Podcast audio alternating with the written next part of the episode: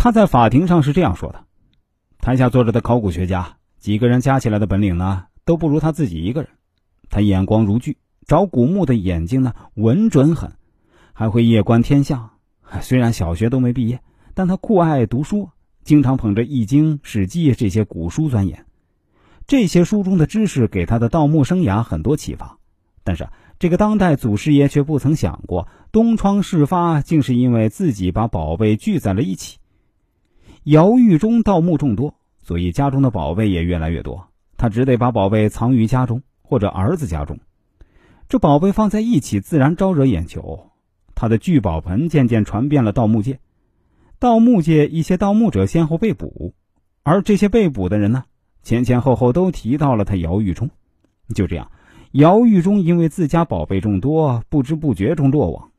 天网恢恢，这些盗墓者们只能在这天网中自认为安全的缝隙中呢，藏匿一两件宝贝儿这慢慢成了盗墓者们的潜规则。虽然他们自认为安全，但是啊，他们其实也一直在这天网中。终归，这个潜规则也只可帮助他们延缓东窗事发的时间。这也便是三步的第一步，不可堆聚。那盗墓潜规则二：盗墓收束甚微，分宝才得夯人心啊。盗墓前期准备和投入啊，都很费心费力。一个人很难完成，所以啊，大多呢都是团队作案。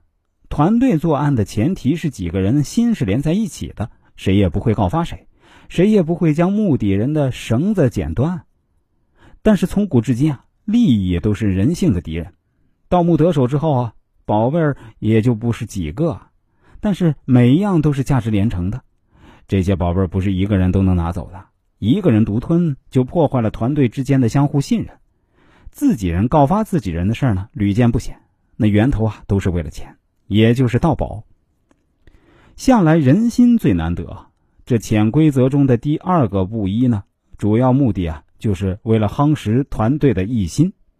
被自己人告发是最能避免的手段，但是啊，在利益面前也变得有些难度。现在发现的很多古墓中啊，都有许多新尸体。据研究呢。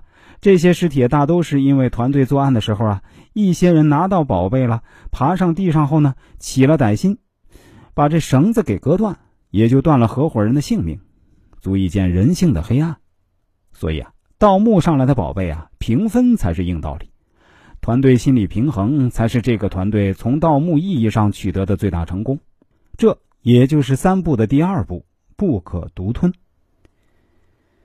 另外。如果大家对传统国学文化有兴趣，想更好的规划一下自己的未来，或者想跟我探讨一下这方面的问题啊，都欢迎关注一下我的微信公众号“周易面相大叔”，其中“叔”是叔叔阿姨的那个“叔”，是蓝色背景的太极头像的那个公众号，千万不要加错了啊！